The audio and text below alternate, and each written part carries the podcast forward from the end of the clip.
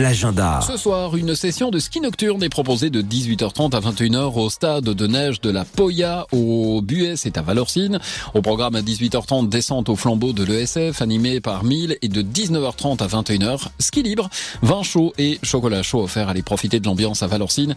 C'est ce soir. Et puis samedi au Contamine Montjoie, les 50 ans de Haute-Savoie nordique qui se célèbrent au Contamine dès 10h.